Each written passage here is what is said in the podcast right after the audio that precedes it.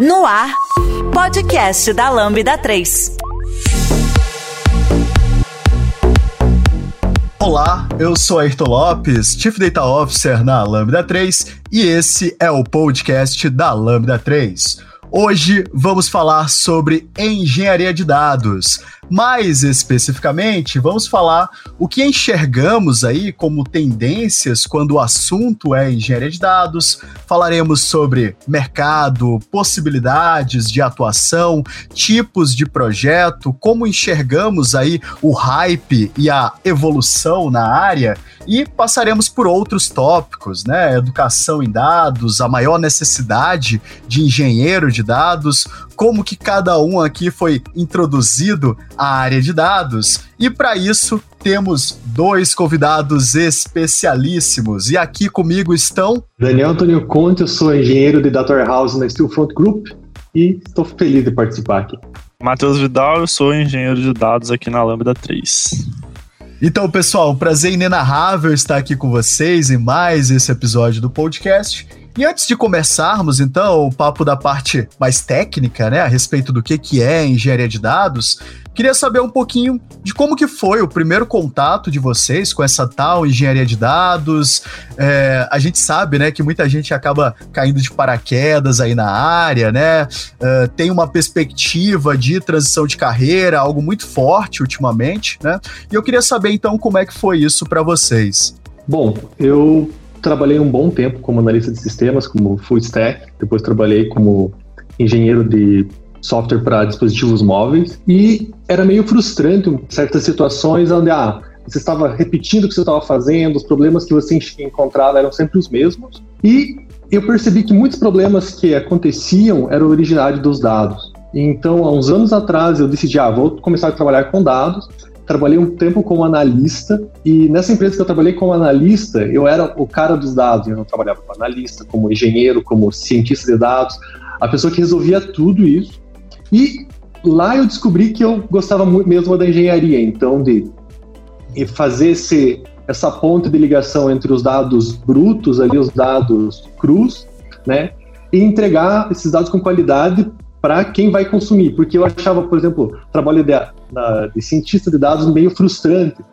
Você, às vezes, você vai encontrar, vai, vai ter várias tentativas, às vezes vai chegar a lugar nenhum, e isso para mim não, não me dava aquele feedback positivo, né? A partir desse momento eu busquei trabalhar com engenharia de dados propriamente dito. Claro, tive minha formação lá quando eu fiz minha graduação em sistemas de informação. A gente trabalhava algumas disciplinas, mas era mais na parte de modelagem de banco de dados, uh, modelagem de data warehouse, mas era, um, era muito conceitual, não era uma coisa muito prática, porque hoje eu percebo que falta um pouquinho de escala para você entender o tamanho desse, desse, problema. Então, quando você trabalha numa base de dados numa empresa pequena, não faz muito sentido você uh, investir recursos para um processo que não vai trazer tanto retorno quando você é uma empresa pequena. Sendo isso em mente, eu mirei empresas que ah, têm um certo porte que me permitam trabalhar só com engenharia de dados, ou pelo menos principalmente com engenharia de dados, e foi aí que eu caí hoje na Steelfront Group. Eu já tenho uma trajetória um pouco diferente do, do, Daniel, um pouco menos usual, eu acho. Eu venho do mercado de publicidade, uh, trabalhava numa agência com a parte de analytics, Google, Facebook, e nessa agência eu comecei a trabalhar com a parte de BI, automatizando alguns relatórios com umas ferramentas bem, auto, bem automáticas, é, um SaaS bem, que já entregava tudo pronto. Uh, e lá eu comecei a estudar um pouco de programação para automatizar algumas tarefas do meu dia. E quando eu saí dessa agência, eu acabei começando a trabalhar com BI numa fintech, mas nada muito elaborado ainda. E depois disso que eu realmente comecei a trabalhar com engenharia de dados. Eu acabei saindo dessa fintech depois de pouco tempo e comecei a faculdade de análise de sistemas e comecei, enfim, na parte de engenharia de dados. Aí tive experiências ainda muito no setor de publicidade, que era o que eu estava mais inserido, e evoluí até projetos maiores agora, mais recentes. Então caí meio de paraquedas. Assim, no começo não sabia muito o que, que era engenharia de dados. Ficava ali ciência, mas eu também não gostei muito e caí meio de paraquedas mesmo. Uhum. O, o Matheus é o nosso paraquedista, então, né? É, por aí, por aí. Então, o, o, interessante, né, pessoal, é que, particularmente na minha experiência, né, eu soube uh, o que, que era o cientista de dados junto com o engenheiro de dados, tá? É, isso foi em 2013, num evento da EMC, é, hoje em dia adquirida pela Dell, etc., né? Uh, e eles tinham um evento lá no Rio de Janeiro, que era o Summer School on Big Data, né? E lá a gente foi exposto, então, é, a, a tudo isso que hoje se tornou aí essa grande área de ciência de dados, né? E nessa época eu já trabalhava né, com a parte de mineração de dados, etc. É, fui cientista de dados durante muito tempo da minha carreira, só que aconteceu exatamente o que o Daniel falou. É, muitas das empresas, principalmente essas que não têm uma grande maturidade quando a gente fala de dados, né, geralmente elas ainda estão organizando a casa, né? Então estão criando seus primeiros repositórios, estão criando ali suas integrações a nível de áreas de negócio, né? E muitas das vezes o cientista de dados ele tem uma extrema dificuldade em lidar com isso, né? Com a questão de que as coisas não estão bem estruturadas para que a gente possa ter resultados lá nos modelos, etc. Né? Então, acabou que eu fazia muito a parte de engenharia de dados sem ser exatamente engenheiro de dados. Né? E isso me levou, então, a estar tá muito próximo, né? Depois que a gente vai evoluindo na carreira, vai para outras empresas com outro tipo de maturidade, é, de estar, então, muito próximo dessas pessoas que de fato são os engenheiros de dados. Né? Então, é, não existe ciência de dados sem você ter um time, de fato, né? Não vai ter aquela figura daquele Jedi Analytics que consegue performar tudo com extrema finesse, né? Acho que é, é, é, cada vez mais impossível, né? O nosso stack tem aumentado muito, né? E também vamos estar falando um pouco sobre isso aqui nesse papo. Então, pessoal, eu vou começar logo com uma pergunta meio capciosa, espinhuda, na verdade, né? É, como é que a gente poderia estar tá conceituando engenharia de dados para alguém que é leigo, que está querendo aí uh, começar na área de dados, está em algum momento de transição de carreira, só ouviu lá o cientista de dados falando sobre modelos, sobre processamento de linguagem natural, etc. Mas vamos ver, né, que quando a pessoa entra numa empresa, né, e vai para o mercado de verdade, ela percebe que muito ali ainda não está bem estruturado, né? Uh, dados estão em silos, né, em diferentes áreas da empresa, né? E aí que ela começa a notar a importância de fato desse tal engenheiro de dados, né? Então, se a gente fosse conceituar para essa pessoa o que que é, afinal de contas, engenharia de dados, como que vocês poderiam conceituar? Bom, é, eu sempre brinco que o engenheiro de dados é o motoboy de relatório. Eu tenho, tenho que buscar, tenho uma informação que ela está em algum lugar, que está estruturada, desestruturada, eu tenho que pegar ela e garantir que eu vou, vou entregar ela para o lugar certo, no horário certo, para quem precisa. E esse, para mim, é o principal papel do engenheiro de dados. Pegar essa informação que ela pode estar desorganizada, ela está inacessível, ou num formato que ela não está otimizado para leitura e transformar isso uh, num objeto consumível que permita que outras pessoas realizem análise em cima desses dados e, acima, em cima disso, tomarem decisões. Então, esse acho que é o principal papel do engenheiro de dados hoje. A Lambda 3 é uma empresa de tecnologia com expertise comprovada na construção de produtos digitais e soluções customizadas de ponta a ponta, que transformam o seu negócio para uma nova realidade.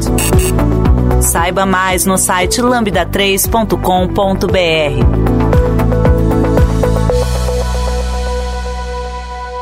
Acho que o Daniel deu uma definição muito boa. Já estou atualizando meu LinkedIn aqui para motoboy dos dados porque não, não, não tem definição melhor, assim.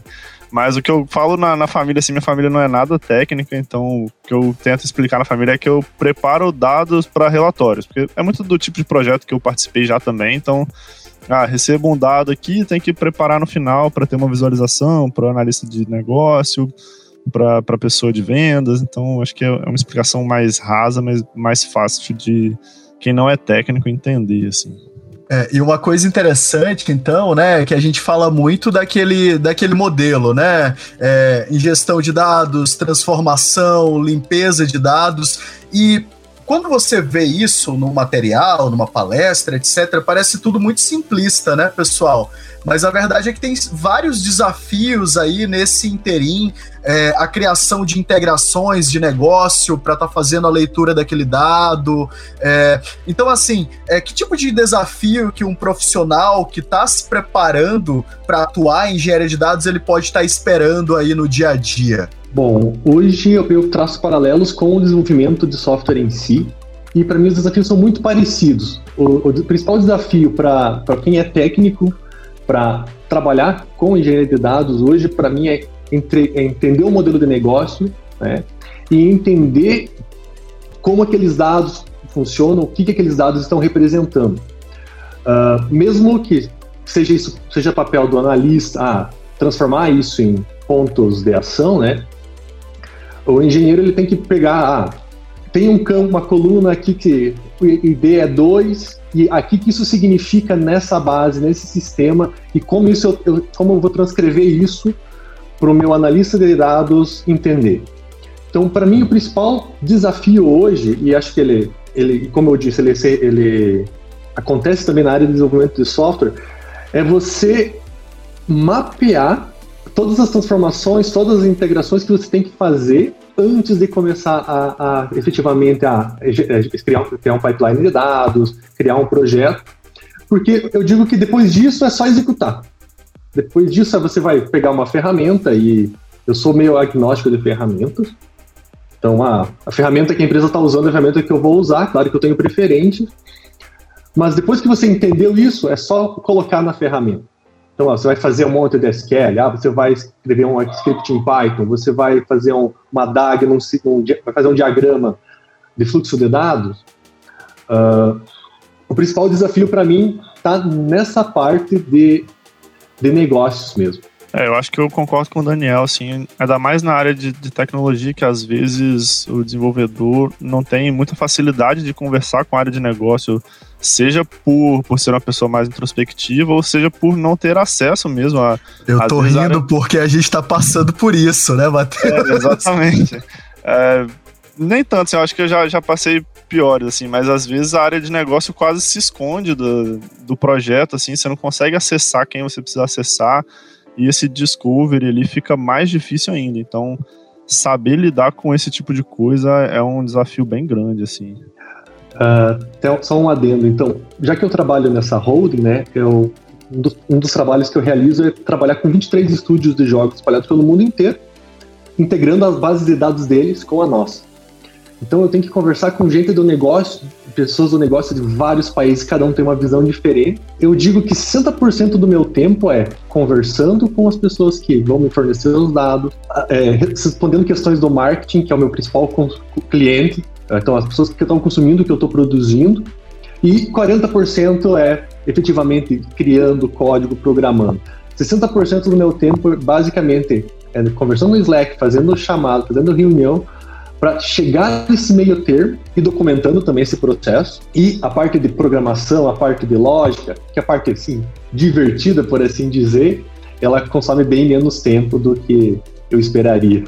e o pessoal ainda acha que o trabalho em dados é um trabalho solo, né? É, na verdade, não, muito pelo contrário. A gente, por ter então essa questão da tomada de decisão como um ponto-chave, como acredito, o produto de fato do nosso trabalho, né? A gente tem que estar cada vez mais interconectado com as áreas de negócio, com quem é o owner, que é o dono daquele dado, é, porque muitas vezes a gente vai estar modelando algo que é um processo que eles já fazem muito bem, há muito tempo, mas que porventura não fazem é, de uma maneira otimizada, não fazem com os dados corretos, né, ou não fazem no tempo apropriado. Muitas vezes a gente está automatizando coisas que de certa forma já existem, já estão no Excel, já estão numa planilha em algum lugar, né?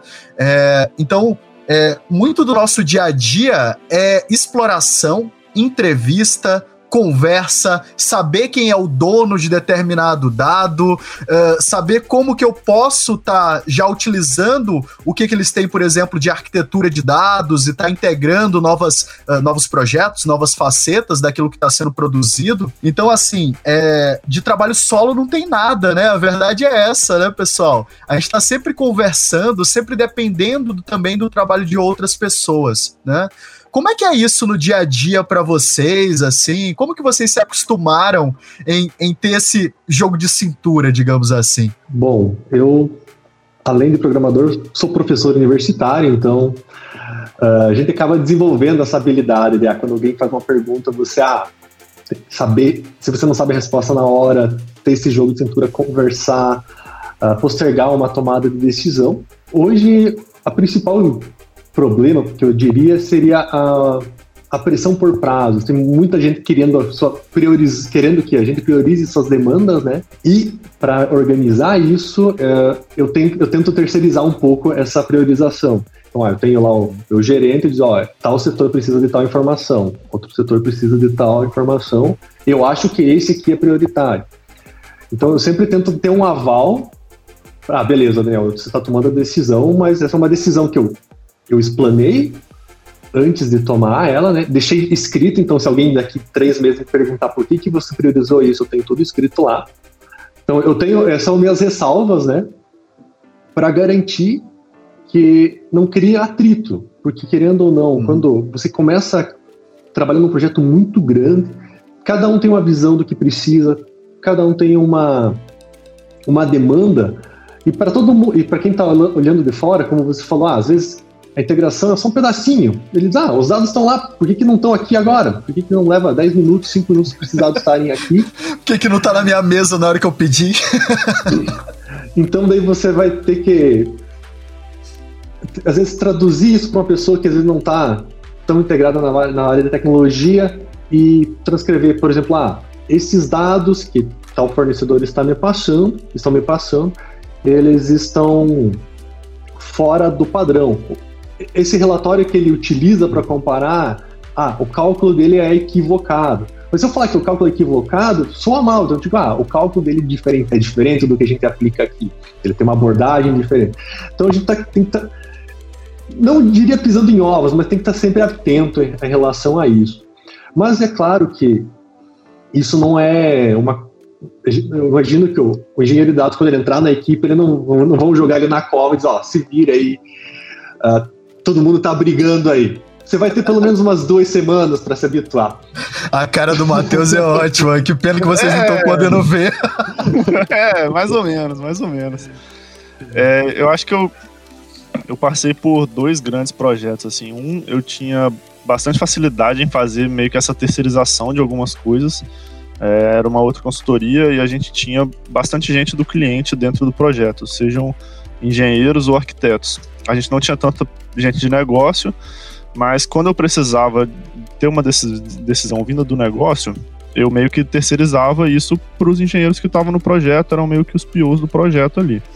Então tinha essa facilidade, assim, do que era uma, empresa muito grande, para eu ficar correndo atrás de quem que eu tenho que falar, putz, ia perder muito tempo. Eu chegava, Foninho, vem cá, isso aqui, o que, que a gente fala, o que, que a gente faz? Então a pessoa já estava lá dentro, já conhece a estrutura, acabava dando, dando linha, resolvendo o que a gente precisava. No projeto que eu tô hoje, já é um pouco diferente aí do desse cenário, assim, é, é um projeto que envolve pessoal de desenvolvimento mais tradicional também, e pela experiência deles, eles entraram no projeto com uma parte do projeto da, do lado deles meio que pronta já. Então, eu entrei no projeto depois eles já estavam há um tempinho e eles já tinham muita coisa pronta. Então eu cheguei meio que, tipo assim, a nossa parte aqui tá 90% e, e a minha tava zero. Eu, putz, é correr contra o relógio agora. Então foi meio que. Não, não teve tanto essas duas semanas aí de, de adaptação, assim. É, hoje já tá mais normalizado, mas no, no começo ali é recente, mas foi bem, bem puxado, assim, de cara, com quem que eu falo, mas pô, a pessoa às vezes demora a responder. Uh, não é essa pessoa, tem que ter acesso de não sei o que, não, não precisa de acesso. É, foi bem correria, assim. É, mas esses são, são problemas assim que a gente até cita aqui, né? Mas que não são, são necessariamente só da parte de engenharia de dados, né? Então, acho que qualquer sim, pessoa sim, que entrou num projeto diferente, ela vai enfrentar esse tipo, quando ele não está muito clara como é a distribuição de informação, ou, de, ou às vezes o ambiente de hierarquia ele é diferente do acostumado, às vezes fica um pouquinho difícil, até você se interar com quem eu converso, quem, sim, quem manda sim. mais, por assim dizer, dentro desse projeto, quem eu devo ouvir, quem eu devo, ah, eu posso priori, quem eu devo priorizar, né? Até teve um relato recente onde a pessoa me falou, ah, faz esse relatório, eu preciso desses dados agora porque, ah, fulano de tal precisa. É um nome, assim, nome super genérico pra mim. Eu, tá, e quem é tal pessoa? Daí a pessoa foi me mostrando, assim, foi escalando, foi escalando, de tipo lá, tinha o, o CEO e tava do lado do CEO, assim, ele disse, opa, beleza, tem que... Vamos, vamos repriorizar essas tarefas, mas quando é uma estrutura muito grande, às vezes você não tem, não, não tem como descobrir essas informações e você vai aprendendo, é, faz parte do processo de aprendizagem, né? Conhecer onde você está. Não, com certeza. Quando você não tem uma pessoa do seu lado que já conhece essa estrutura, você tem que meio que fazer esse trabalho de, de ir atrás e entender quem é quem, sim. Você já conhece a Lambda 3? Além de sermos uma empresa formada por pessoas apaixonadas por tecnologia, desenvolvemos e entregamos software com qualidade, segurança e inovação, que podem ser um diferencial para o seu negócio. Acesse o site lambda3.com.br e conheça mais. E falando então dessa questão, né, de aprendizagem, pessoal, é, o Daniel já falou, né, tem formação em sistema de informação, eu venho da área de engenharia da computação. É, agora que a gente está vendo o um movimento né, da academia, ela notar esse profissional que é importante, né, que é o profissional em engenharia de dados, e está começando a, a pipocar aí, né, alguns cursos, sejam cursos livres, cursos de pós-graduação, daqui a pouco vai ter graduação em engenharia de dados também, é, não sei bem como é que vai ser a cimenta, mas vai ter, né, isso é claro.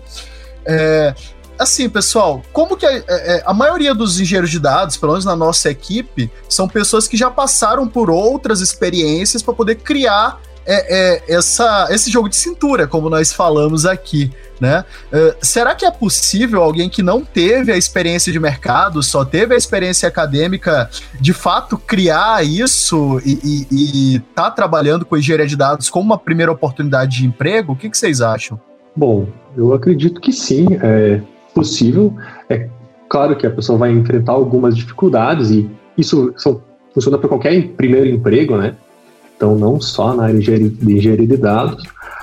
Uh, mas como sou da área acadêmica, né, eu acredito que se a pessoa tiver os fundamentos muito bem desenvolvidos, a, a, a, utilização prática deles é consequente. Então, algum, alguns pilares que eu consigo ver hoje, mesmo que, que não são necessariamente relacionados à engenharia de dados, mas, por exemplo, a é, normalização de dados, que é uma coisa que dados estão no hype, mas isso, quase ninguém fala sobre isso. Formas normais, né? Então, normalização. Então, são coisas que as pessoas às vezes esquecem, ou não, não tá no hype, então as pessoas não estudam, as pessoas começam a, a trabalhar com dados sem conhecer um SQL, que hoje para mim é muito curioso. Eu conheço engenheiros de dados, que não sabem fazer SQL. E para mim é, é, é contra-intuitivo. Então as pessoas, ah, a pessoa vem lá do dos Jupyter Notebooks, onde elas manipulam dados, manipulam os data frames utilizando comandos em Python, né?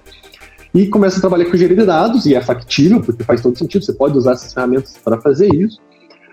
Uh, mas tendo uma base sólida de fundamentos, então, principalmente na área de normalização e modelagem, e um bom e velho SQL é um bom, é um bom começo.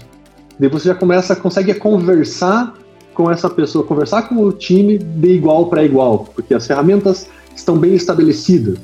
Elas você, não é uma coisa que está correndo contra o tempo. Estão estão no mercado há 40 anos, então você consegue captar esse, esse conhecimento e conversar de igual para igual no teu primeiro dia de trabalho. É, eu acho que é muito possível também. É, eu sou uma pessoa que vem mais do mercado, assim, eu não tenho a formação acadêmica tão certinha. Mas na outra equipe que eu trabalhava antes de vir para a Lambda, a gente tinha metade da equipe era meio que a experiência era 100% acadêmica, era a primeira ou segunda experiência profissional deles. Tecnicamente era meio que impecável, assim, o pessoal tinha um nível altíssimo, mas às vezes pecava um pouco na lida do, do dia a dia dentro do time ou com o cliente. É, então, acho que eu até fiz um pouco desse papel, às vezes, de. Cara, como eu venho 100% do mercado, dar uma puxada no pessoal que era 100% acadêmico, assim. Mas eu acho que é muito possível, porque é, são experiências relativamente diferentes, assim, o tipo de, pro, tipo de problema, o tipo de estrutura de time, principalmente. É uma adaptação, pode ser um pouco dolorosa, mas eu acho que é muito possível. Não, não vejo como uma coisa impossível, muito difícil de, de acontecer.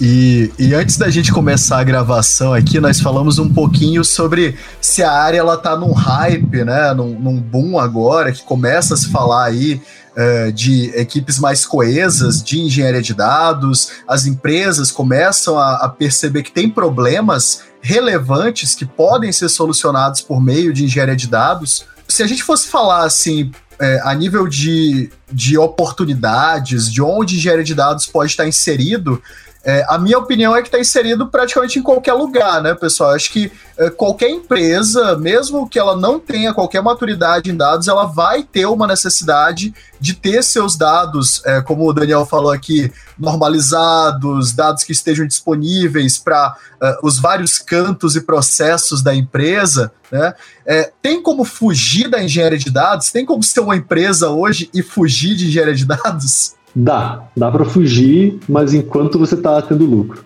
Porque eu percebo que quando começa a apertar, quando a tua margem tem que reduzir, tua margem de lucro tem que reduzir, os dados estão ali para te, te, auxiliar nesse processo. Então, você ser uma data-driven company, ou seja, ou seja, uma companhia que é que direcionada através dos dados, ele é muito importante quando você ah, começa a reduzir margem, uh, quando você tem que entender todo o teu fluxo financeiro. Então, tem essa questão financeira, né, que é importante.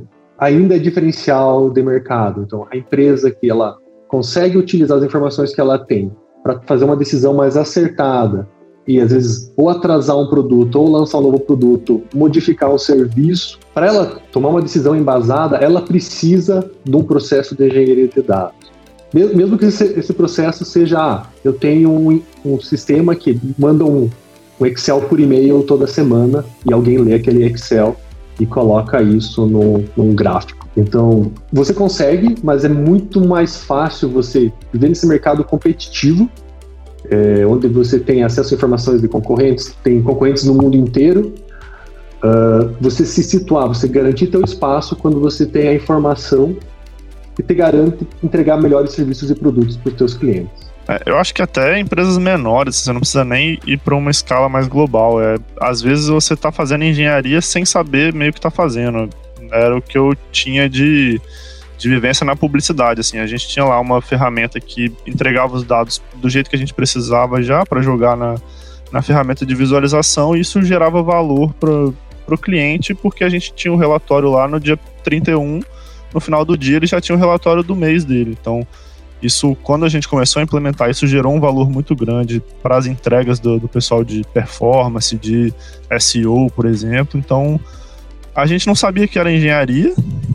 Eu acho que eu posso falar que era, é, mas isso já entregava um valor bem grande assim para a área como um todo. Quer dizer, às vezes são pequenos processos, né? Automatização, como o Daniel falou, de um envio de um e-mail, da criação de um relatório que antes você tinha que destacar alguém para poder estar tá fazendo aquilo durante três horas do dia. É, então, quer dizer, é, são pequenas modificações, né, que ao final elas podem estar tá te dando um retorno do investimento, né?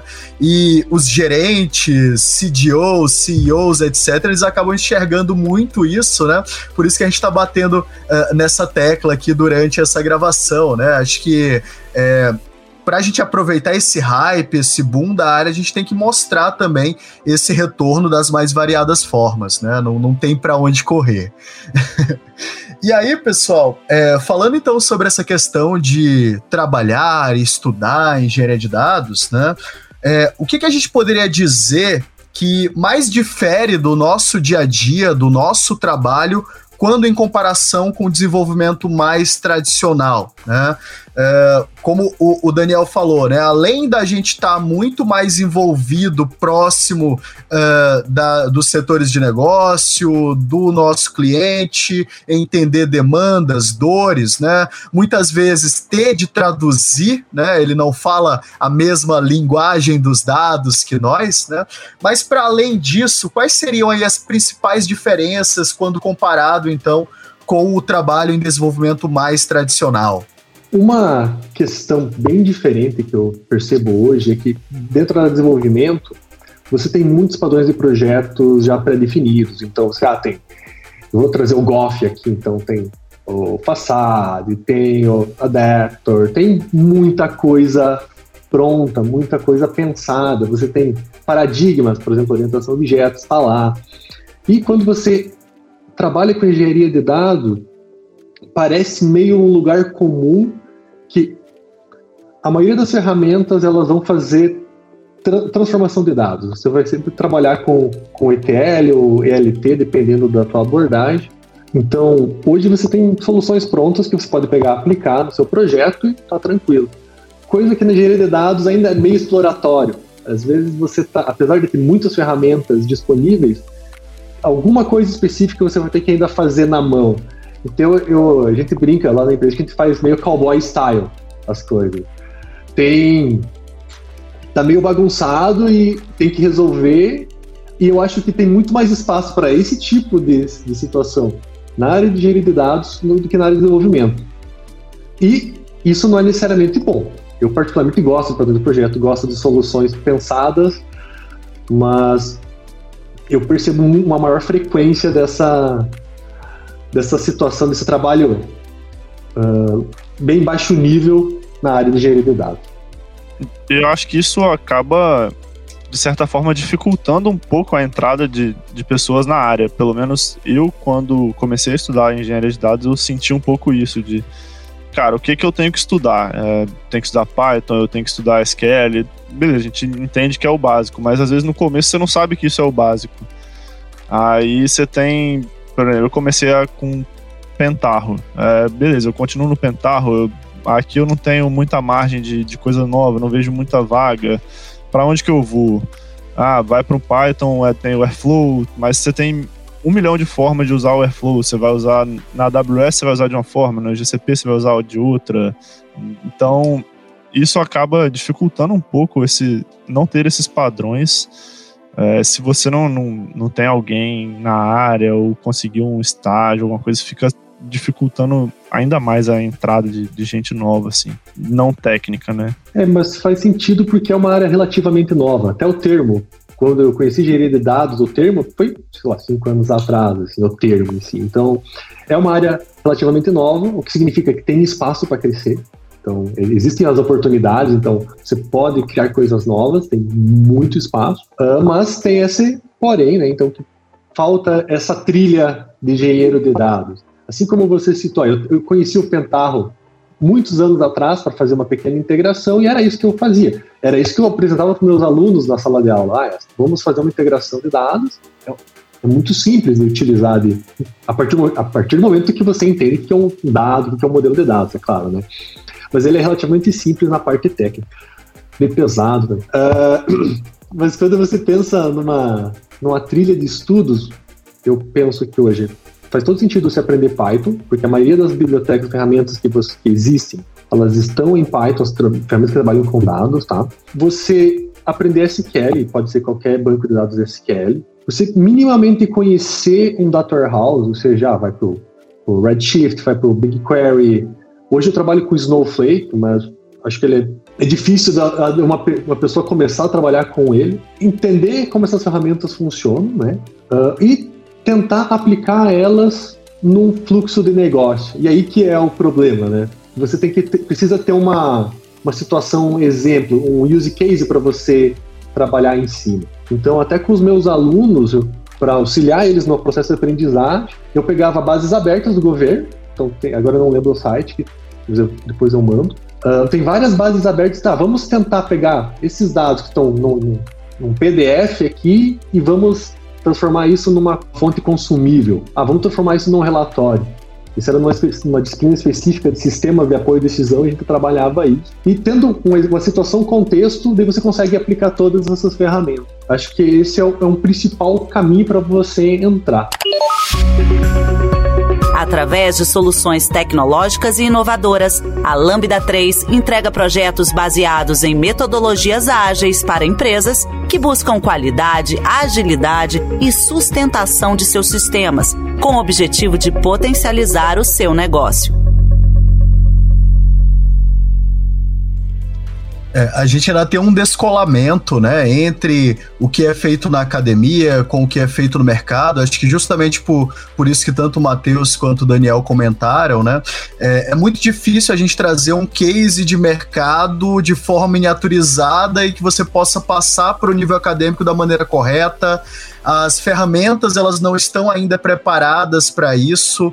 É, falta método, tá? Aqui dentro da Lambda a gente teve que criar alguns métodos, desde para fazer acompanhamento dos nossos engenheiros de dados, o que, que eles querem estar tá estudando, como que eles querem estar tá, é, chegando a outros pontos da carreira mesmo. É, isso, querendo ou não, também leva a como a gente trata os nossos projetos em dados aqui dentro, né? Então, que tipo de cliente que eu quero ter? Né? É aquele cliente que ele está montando seu primeiro data lake, é um cliente que já está criando integrações uh, grandes, já tem um uso uh, bastante considerável disso, já está pensando lá em data lake house, data mesh, né? Então, é, é, quer dizer, a gente tem um descolamento muito grande até mesmo dentro do próprio mercado, né? As empresas elas estão em pontos muito diferentes.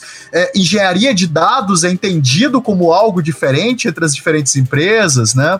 É, então como a gente está ainda muito aparando o mato alto, né? A verdade é essa. Né? É, é, eu me sinto muito assim quando a gente fala de engenharia de dados, tá, pessoal? Não sei é, se é a visão de vocês também. É, eu, eu, sinto que muitas das vezes a gente está criando né, novas ferramentas, artefatos para poder estar tá, de fato auxiliando aí no nosso trabalho. Bom, sobre a formação, né? Então, uma, a universidade, uma graduação, ela não é necessariamente para formar profissionais, né? Ela tem outro objetivo. Concordo. E como consequência, você, ah, tudo, tudo aquilo que você aprendeu, você pode acabar aplicando onde você trabalha. E é muito curioso, hoje, 10 anos depois da minha graduação, tem coisas que eu estou executando e, meu Deus, lembrei de tal aula que eu aprendi isso, e é a primeira vez que estou usando isso depois de 10 anos.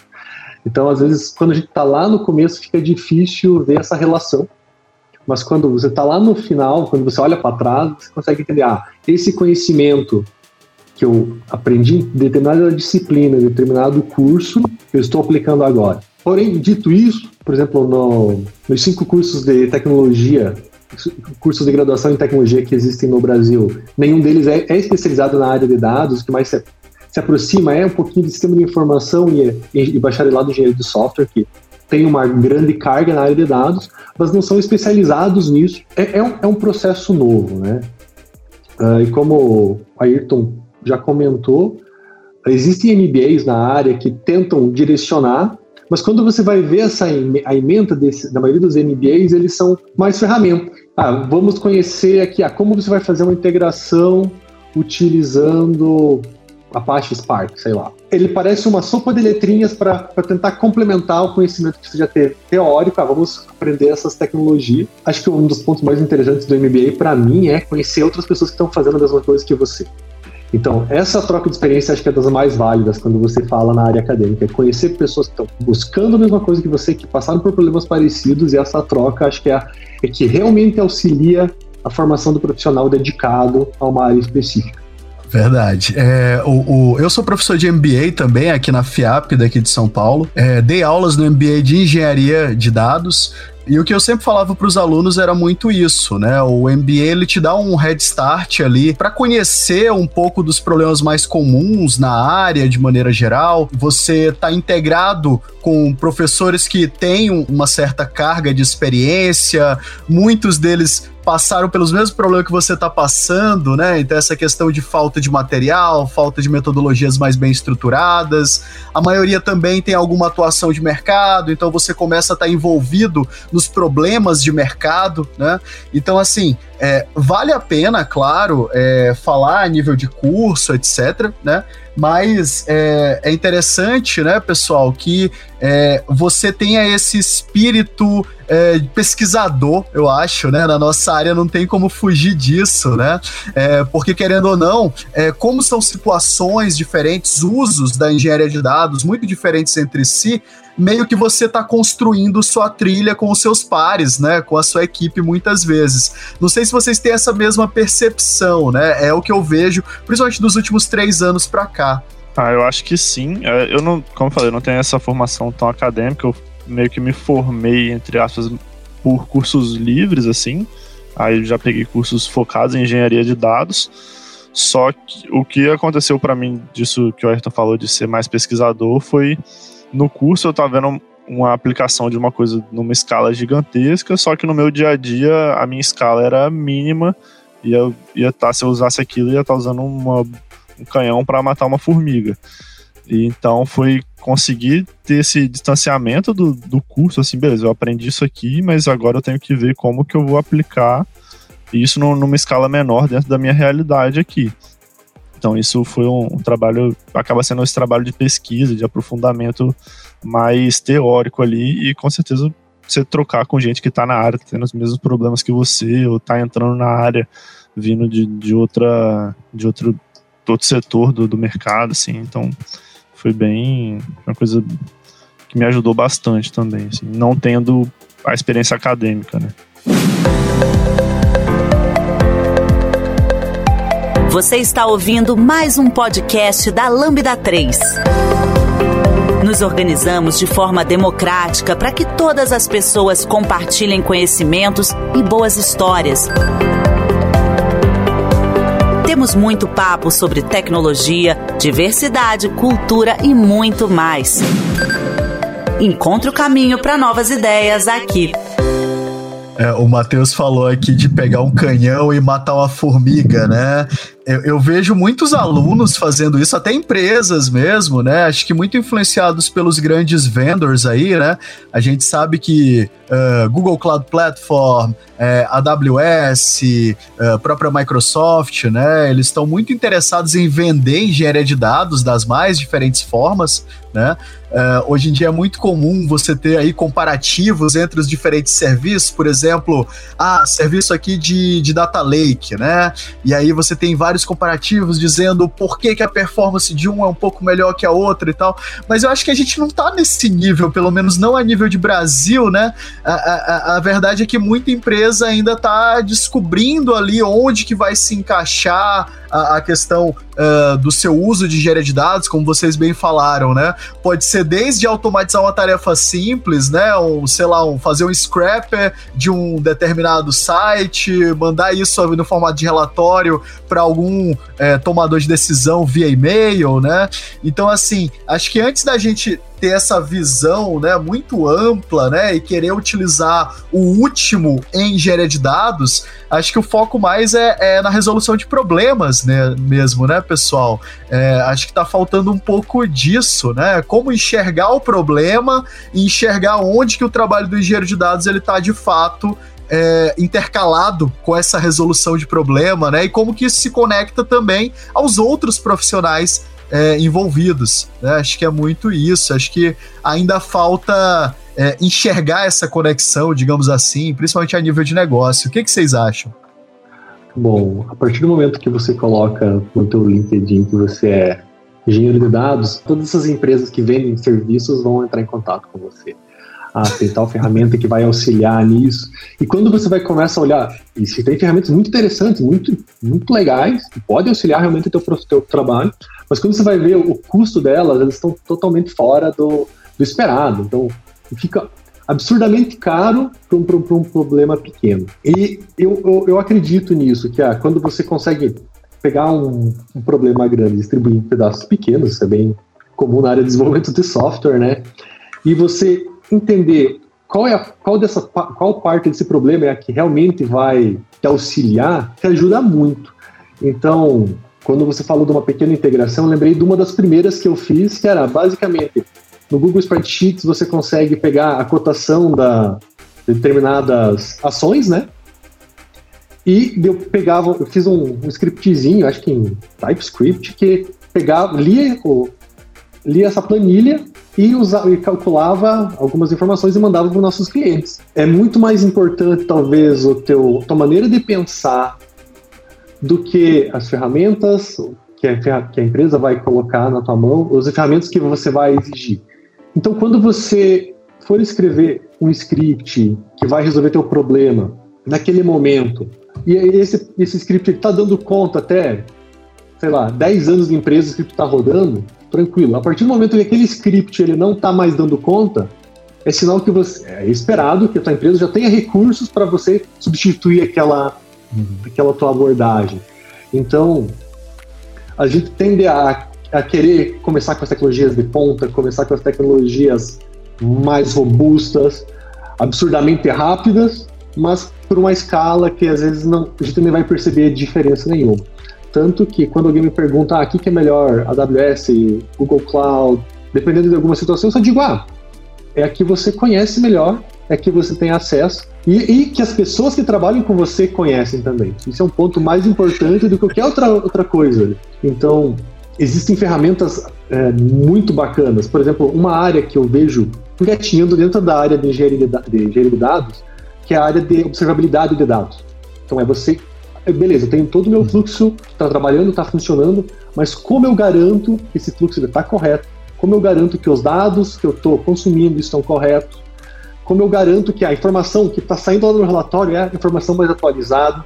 Então, como eu garanto a qualidade dos meus dados? Então, tem essa, o conceito de observabilidade de dados, que hoje em dia tem cinco players no mercado e todos eles são absurdamente caros. Existe um que eu encontrei que, ah, beleza, tem uma versão open source, mas que você tem que trabalhar muita coisa nele, que te auxilia nesse processo, mas no geral, as empresas, ah, quando você vê a ferramenta, nossa, isso aqui é sensacional, eu quero ver esse diagrama de, de linhagem de dados, entender qual que é o fluxo, entender por que, que essa linha está aqui. Mas quando você começa a fazer a conta, você percebe que às vezes aquela super ferramenta não é necessária para o teu dia a dia. Uhum. Então, dentro dessa área de observabilidade de dados, conhecer os fundamentos é importante. O que, que eu preciso testar? O que, que eu preciso validar dentro do meu projeto? Ah, então vou testar o freshness, ou testar se o dado está atualizado, vou verificar o volume, vou detectar anomalias, ver se ah, todo dia eu recebo 10 mil linhas de código, opa, e hoje eu recebi 20 mil, o que está acontecendo? Ser notificado, saber que isso está acontecendo, que para mim é, é, é, que eu, o que eu estou trabalhando hoje no meu projeto, então eu trabalho nessa área de observa, observabilidade, que não se enquadra numa empresa pequena, mas você entendeu o conceito, ah, de, de que eu preciso monitorar isso, que eu preciso garantir esse fluxo que eu implementei todo bonitinho está funcionando, é importante. Então, novamente, volta aos seus fundamentos. Concordo. concordo. É, e ainda mais na, na, engenharia, você tem que ter os fundamentos, acho que mais sólidos, porque no fim das contas, você tem que estar muito mais próximo do negócio do que um, um desenvolvedor tradicional, vou colocar assim. Porque é isso que a gente falou. Se você não sabe, se você entende o negócio, o que você vai usar para resolver aquele problema é é o de menos. Você não vai precisar usar a última tecnologia, a última versão de não sei o que, serviço mais novo da AWS. Se você entendeu o que, que o negócio precisa, é o que vai contar ali para você res resolver o problema. No fim do dia é resolver o problema. Se você vai usar até o Pentaho, se você vai usar o PySpark, é isso aí vai do, do, tamanho da empresa, da escala, da quantidade de dados que você tem e tudo mais. É, o que acontece muito aqui na Lambda 3, e o Matheus está tendo uma experiência em primeira mão disso, é que muitas vezes a gente tem que ser advisor ali do nosso, do nosso cliente, né? Às vezes ele tem uma, uma parceria comercial com um desses grandes vendors, ele quer se utilizar daquilo porque aquele vendor falou que é aquilo que vai resolver o problema dele. Às vezes não é bem assim, a gente tem que sentar, mostrar, fazer provas de conceito. É, e assim, é, é uma coisa, né, que eu acho que por a gente ainda não ter essa questão do que, que são as boas práticas em engenharia de dados, do que, que são os métodos que são mais assertivos, né? E aqui, uh, para quem está nos ouvindo, eu acabei de fazer quotes aqui no ar, né? As aspas, porque a verdade é que vai ser muito difícil a gente dizer o que, que é assertivo ou não, porque cada processo é um processo, né? Cada empresa é uma empresa. É, depende muito também, como o Daniel falou, da observabilidade que você tem desses dados, do que, que é mais é, tido como prioritário para aquela empresa, né? Qual a dor que deve ser resolvida em primeiro lugar, né? E muitas das vezes o cliente ele vem com uma série de dores, né? Elencando ali e acha que vai ter a ferramenta perfeita que vai resolver tudo, né? E a gente sabe que não é bem assim. Muitos das, muitas das vezes, inclusive, a nossa solução ela tá ligada ao processo de negócio do, do cliente, né? Uh, e aí ele tá disposto a mudar o processo de negócio, se esse for o caso, né? É, é uma das situações que às vezes acontece quando você está no trabalho de engenharia de dados né? Uh, e vai mais uma vez daquilo que nós já falamos lá nos primeiros tópicos, né? Vai da conversa, de você mostrar o que, que seria o melhor para aquela determinada situação, né? E eu acho que aqui não tem a bala de prata, né, pessoal? Não tem um método, uh, não tem uma ferramenta que vai resolver tudo, né? E aí eu queria saber se vocês concordam comigo, que realmente nunca vai existir aí uma bala de prata quando a gente fala de engenharia de dados.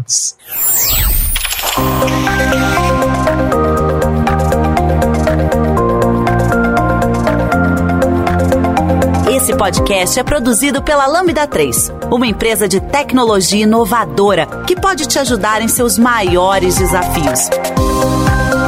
Especializada em desenvolvimento de software, a Lambda 3 tem experiência na entrega de projetos de maneira ampla e contínua, através de metodologias ágeis que fazem a diferença para o seu negócio. Conheça nossas soluções entrando no site lambda3.com.br. Bom, é, realmente, não, não tem nem, nem na área de engenharia de dados, nem na área de desenvolvimento de software. Não existe, ah, vamos, vamos todo, todo mundo trabalhar com Rust, vamos todo mundo trabalhar com React Native. Não existe isso, não existe essa. E, e é bom que não exista, porque quando a gente é, trabalha só com uma ferramenta, a gente começa a, a, pensar em como aquela ferramenta trabalha. Você começa a limitar as suas ideias uhum. naquela ferramenta. Uh, e quando você desliga a ferramenta, deixa a ferramenta ah, de lado, você consegue desenvolver um raciocínio, desenvolver uma solução para um problema que às vezes é muito mais assertiva do que a, que a ferramenta. Se você pensasse com a, quais ferramentas eu tenho acesso, uh, vão me entregar. Então não existe bala de prata. É claro que existem ferramentas que são recorrentes, né? Que a gente, ah, toda vez que a gente fala de dados, elas estão aparecendo. Uh, então, como o Matheus citou, ah, falamos de Python, falamos de SQL, que parece meio óbvio, e para mim SQL era óbvio até conhecer engenheiros que não trabalham com SQL. Eu fiquei abismado. Numa reunião eu disse, ah, a nossa ferramenta, uh, só por curiosidade, a gente não usa nenhuma ferramenta uh, parte de, de transformação de dados. A gente basicamente faz SQL. A gente uhum. tem o nosso script Python que roda SQL. É isso aí, nossa ferramenta de ETL.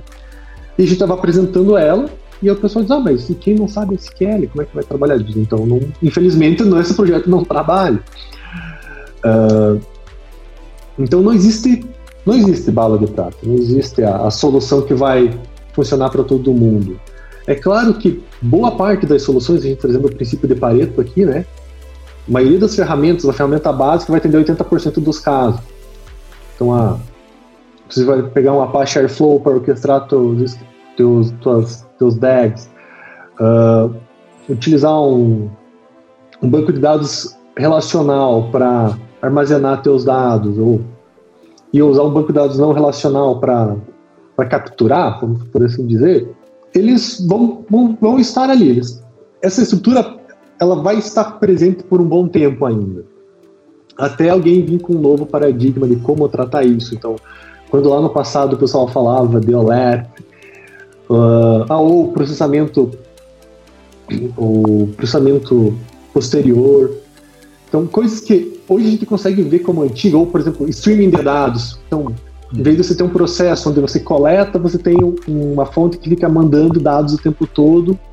Ah, você vai trabalhar com filas, você vai trabalhar com PubSub, vai trabalhar com, com Event Sourcing, ou seja, você tem um sistema que coleta eventos, você tem um sistema que processa esses eventos e para você fazer análise. quando você começa a, a, a, ver todas as situações, elas acabam caindo sempre para uma linguagem de script, né?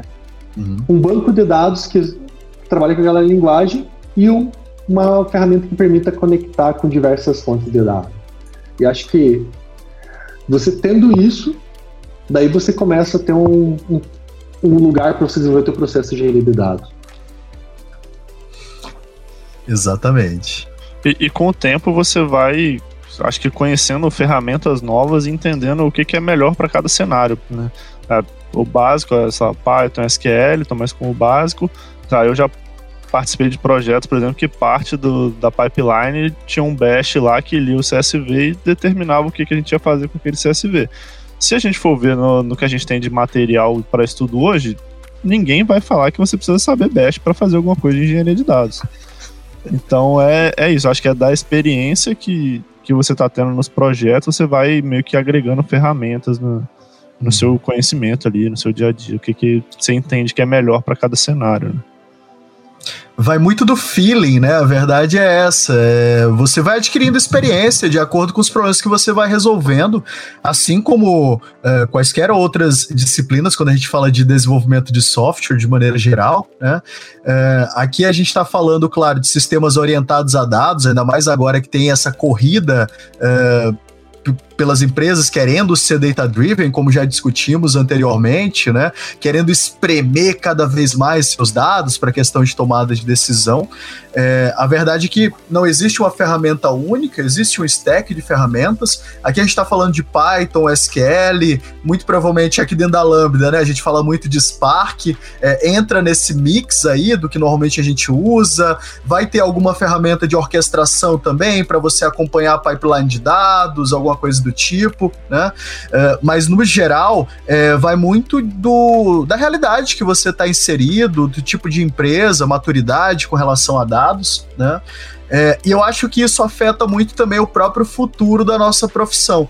Eu não vejo engenharia de dados sendo automatizada, como, por exemplo, alguns cientistas de dados têm medo lá quando se fala do auto machine learning, né? Eu acho que é, é muito inviável você ter engenharia de dados automatizada. E aí eu trouxe até isso para nossa pauta, porque eu queria saber de vocês. É um assunto que eu nunca conversei antes com ninguém, ainda não tive essa possibilidade, né? Mas é, como que a gente poderia falar dessa questão do futuro do trabalho em engenharia de dados, né? É, como que vocês enxergam é, daqui a 3, 5, 10 anos, vai continuar tendo espaço para o engenheiro de dados? Eu sei que é um exercício de futurologia, tá, pessoal? É, é, muito difícil, né, pensar daqui a 10 anos, etc. Mas é, pelo que a gente falou aqui, continua sendo um trabalho extremamente criativo, né? É, é você lidar muito com avaliar necessidades, é, linkar essas necessidades com o que eu já tenho de experiência, verificar essa minha experiência, se eu tenho algum débito técnico e depois pensar a nível de ferramenta, né? Então, a gente pensa muito mais a nível de problema do que a nível de tecnologia, né? Como que a gente pode linkar isso, então, com esses possíveis desenvolvimentos tecnológicos, agora que se fala aí, né, de uh, repositórios descentralizados, repositórios uh, ligados a necessidades específicas de negócio, né? Como é que vocês têm visto aí essas prováveis evoluções na área? Bom, o exercício de ser futurólogo é o mais divertido e mais fácil que tem, porque você pode errar. porque qualquer então, coisa, né? Tudo que você está falando aqui é só tá no mundo das ideias, né? Se você errar, ninguém vai lembrar, e se você acertar, você é um gênio. Exato. Uh, mas só, só é gênio se você souber aproveitar e não só falar, né? Uh, mas, assim, a médio prazo, uh, eu creio que a gente vai chegar um momento de desenvolver essas melhores práticas, né? Uh, que, que, é uma demanda. Então, já que há uma demanda, alguém existe alguém escrevendo, a gente tem as nossas melhores práticas dentro da empresa que, que a gente não pode compartilhar, infelizmente, mas tem coisas que a gente pode compartilhar. Então, isso vai, vai chegar, esse ponto vai chegar, esse momento vai chegar. Mas na área de, de tecnologias para substituir o trabalho do engenheiro de dados, eu acho que elas são ferramentas mais para dar suporte a ele. Então, eu imagino que a partir do momento que você consiga entender um problema e descrever, ah, essa informação deve chegar em tal horário, em tal, em tal pessoa, nesse formato, a automatização desse, desse momento até a execução, isso pode ser feito. É factível. Hoje você conseguiria desenvolver uma ferramenta que utiliza lá uh, processamento de linguagem natural, que lê a tua interpretação, converte aquilo lá num scriptzinho e faz o, o fluxo, e começa a monitorar aquele fluxo automaticamente. Isso, isso é factível. Uhum. Mas essa parte mais, mais de raciocínio, por assim dizer, ou de análise, que é o mesmo da área de desenvolvimento de software ou qualquer outra área que precisa de análise, ele é mais difícil, no, pelo menos a médio prazo, de ser substituído. Porque, como a gente já citou aqui, demanda experiência, demanda jogo de cintura, demanda uh, diversidade. Então, é interessante um time ser diverso. Então, pessoas com histórias completamente diferentes trabalharem juntos para resolverem problemas complexos, problemas novos, né? E eu, eu acredito que essas ferramentas de automação elas podem ser, ser ferramentas para auxiliar o engenheiro de dados, que talvez a, a, a longo prazo ah, possam garantir que o engenheiro, mesmo engenheiro de dados possa trabalhar em mais projetos ao mesmo tempo, uhum. mas que na prática uh, vão demorar muito para acontecer. Não vi nenhuma ferramenta assim mágica surgindo na, no meu LinkedIn. Ninguém apareceu aqui a ferramenta que vai resolver esse tipo de problema. Não apareceu ainda. A gente está relativamente seguro nessa área por um tempo, né? Até para as pessoas que estão considerando entrar hoje. Tipo, ah, meu Deus, eu vou entrar numa, num, num trabalho que está fadado ao, ao, ao extermínio no futuro, a médio, a médio prazo. Eu acho bem pouco provável. E um outro ponto que se você está trabalhando com engenharia de dados, você migrar para outras áreas, ela começa, ela fica até relativamente tranquilo. Por exemplo, quando você começa a entender o do negócio da empresa, você pode trabalhar em outro setor dentro da empresa, que é mais voltado ao negócio, não necessariamente engenharia de dados. Você pode fazer essa ponte. Você pode, ah, vou trabalhar agora com desenvolvimento, já conheço a regra do negócio, vou trabalhar com análise de sistema. Então, as habilidades que você desenvolve com engenheiro de dados, elas vão ser utilizadas em outras áreas com certeza. Então, é um caminho bem bacana. E já que a gente já falou algumas vezes que já que não tem uma receita pronta, então tem poucos ingredientes, eu acho hoje ele muito mais amigável do que você começar para vou trabalhar com programação móvel, onde, onde, tem muita discussão, onde tem muita briga, onde tem várias Já tem fã-clube. Já tem um fã-clube envolvido. E às vezes você tem você entra naquele análise parálises, ou seja, você tem muita opção para escolher e você não sabe para onde ir. Opa, dentro da engenharia de dados, ela, apesar de não ter um caminho, o caminho que tem ele é meio comum. É um, é um bom caminho para é uma boa porta de entrada para quem quer entrar na área de tecnologia uh, e aproveitar esse, esse movimento, né? Então, que está é, acontecendo de pessoas entrando na área de tecnologia no momento. É, eu concordo com isso que o Daniel falou e eu acho que o que meio que protege a gente na engenharia é realmente essa proximidade com a área de negócio. É, você vai conseguir automatizar a sua pipeline ali em, algum momento, eu acho que vai, só que o seu negócio vai evoluir, o negócio vai ter novas necessidades e alguém tem que estar tá olhando para isso. Então, você vai conseguir automatizar até um certo ponto, mas você precisa ter alguém olhando para isso muitas vezes a pessoa de negócio não vai ter técnica o suficiente para isso. Às vezes vai, mas não é o, a média, eu acho. Então, acho que isso não é uma preocupação no médio prazo ainda. E tem essa facilidade de migração de dentro do seu próprio negócio e tudo mais.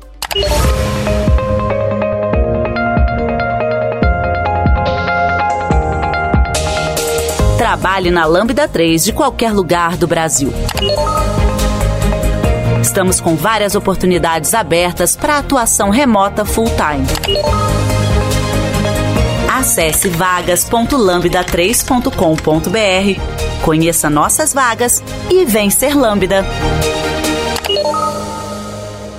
Outra coisa que me deixa muito animado também, e é um dos nossos últimos tópicos aqui da conversa, é a questão de. É adequação à Lei Geral de Proteção de Dados, né, na gringa com o GDPR, etc. É outra coisa que vai é, ter bastante trabalho para nós aí, é, ainda mais quando as multas começarem a chegar, né, quando a gente fala de fluxos de anonimização de dados, mascaramento de dados, etc. É, como é que vocês enxergam essa questão voltado, claro, para o trabalho em engenharia de dados? Afinal de contas, é, o, o, essa questão né, de estar tá lidando ali com os cientistas de dados que vão fazer os algoritmos de anonimização, etc., isso vai estar tá influindo diretamente nos nossos pipelines, em como esses dados são aproveitados pelas diferentes áreas de negócio, né? Isso vai acabar envolvendo o perfil de engenharia de dados de alguma maneira, né?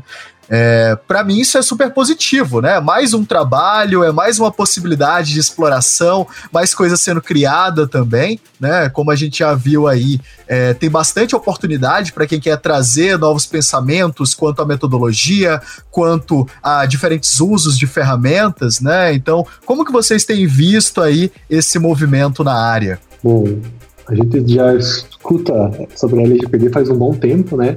Mas hoje é o hoje que eu percebo as pessoas que não são da área tecnologia falando sobre ele. Então é sinal Sim. que, opa, chegou para valer, as pessoas estão cientes, como a gente diz no Brasil, é, essa lei vai pegar. Né? É, então, a, hoje eu trabalho com a GDPR, né, então a gente tem muitas restrições para atender.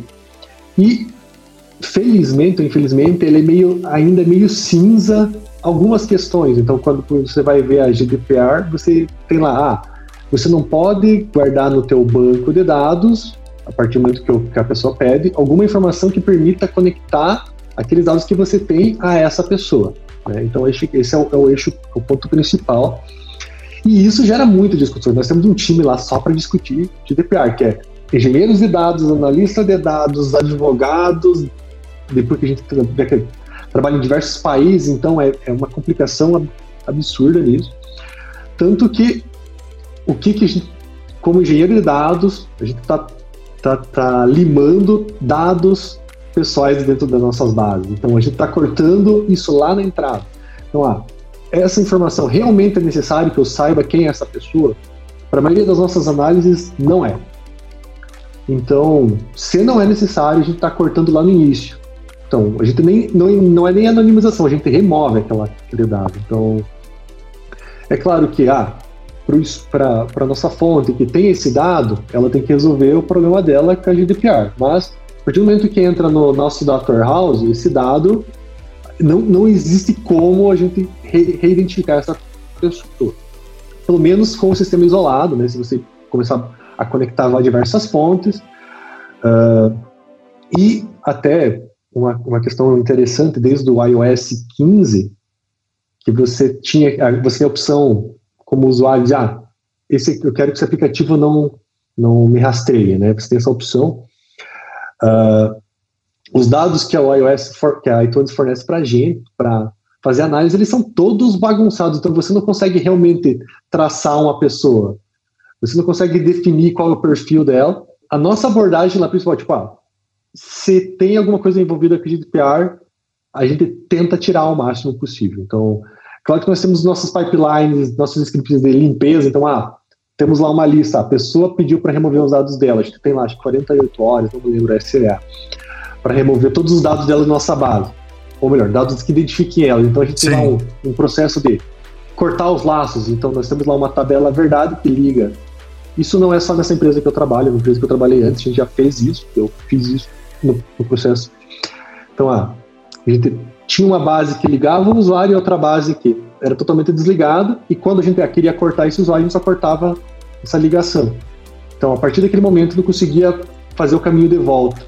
Então, para reduzir nosso problema.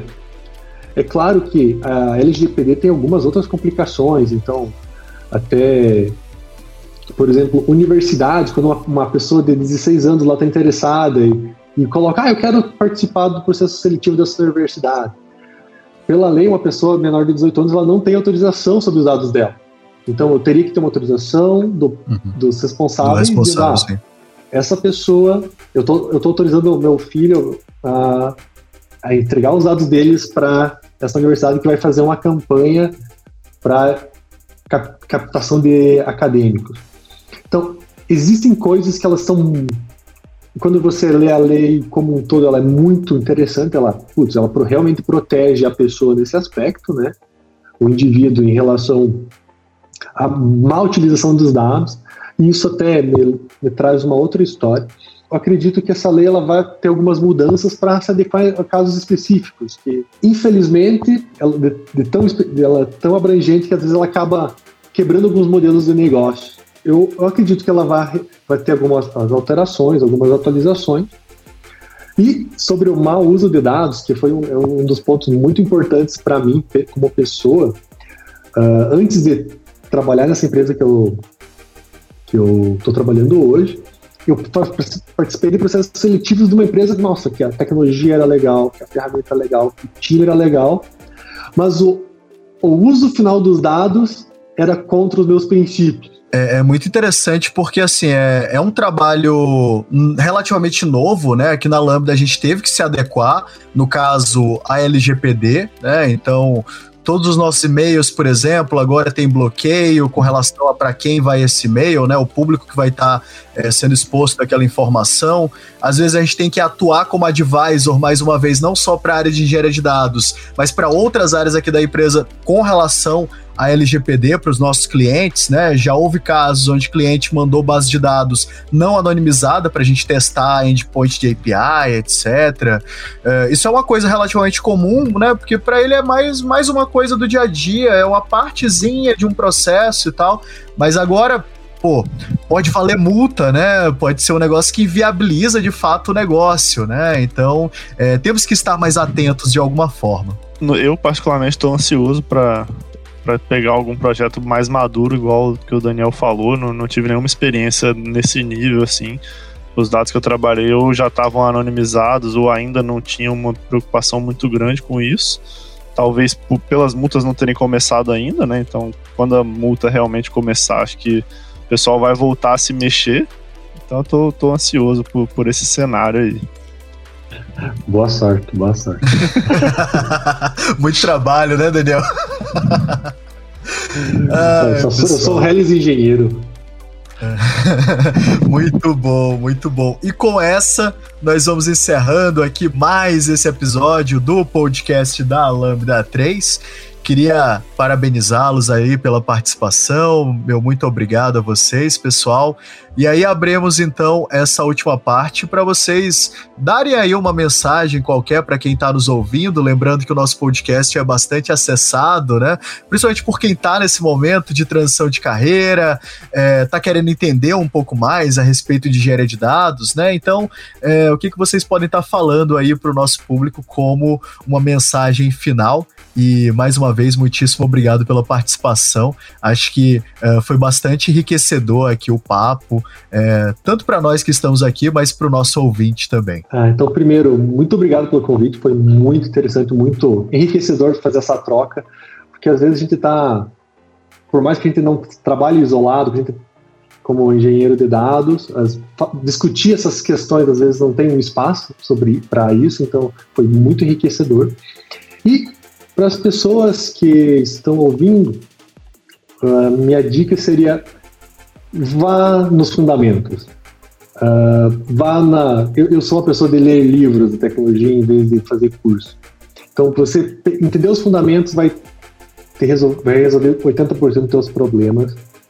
E caso você tenha uma dúvida, caso você tenha queira discutir, tem alguma um caso específico que você queira conversar, meu Twitter está aberto, então estamos à disposição para receber novas pessoas na comunidade, porque demanda de trabalho tem, com certeza. É, eu acho que eu faço curo com o que o Daniel falou também. É, uma coisa que eu fiz quando eu estava começando na área foi bem perguntar às pessoas mesmo, ah, via fulano trabalha na época com BI na, na agência tal. Eu ia, cara, como é que o trabalho aí? Como, como é que funciona a área? Como é que eu entro? Então, isso me ajudou um pouco também. E eu acho que é isso fazendo, complementando um pouco do que o Daniel falou, é isso. Estou à disposição também no Twitter, LinkedIn, qualquer lugar. É só chamar que a gente tenta ajudar de alguma forma. Então é isso, meus queridos. Muitíssimo obrigado pela participação. Para você, nosso ouvinte, nosso muito obrigado. Não esqueça de dar cinco estrelas no nosso iTunes, isso ah, ajuda a colocar o podcast em destaque. Não deixe de comentar esse episódio no post do blog, nosso Facebook, SoundCloud e também no Twitter. Ou, se preferir, mande um e-mail para gente no podcast lambda3.com.br então, pessoal, até a próxima, até o próximo episódio e até mais. Você ouviu mais um episódio do podcast da Lambda 3. Indique para os seus amigos esse podcast. Temos também um feed só com assuntos de tecnologia e outro que mistura assuntos diversos. Toda sexta-feira, sempre com o pessoal animado da Lambda 3.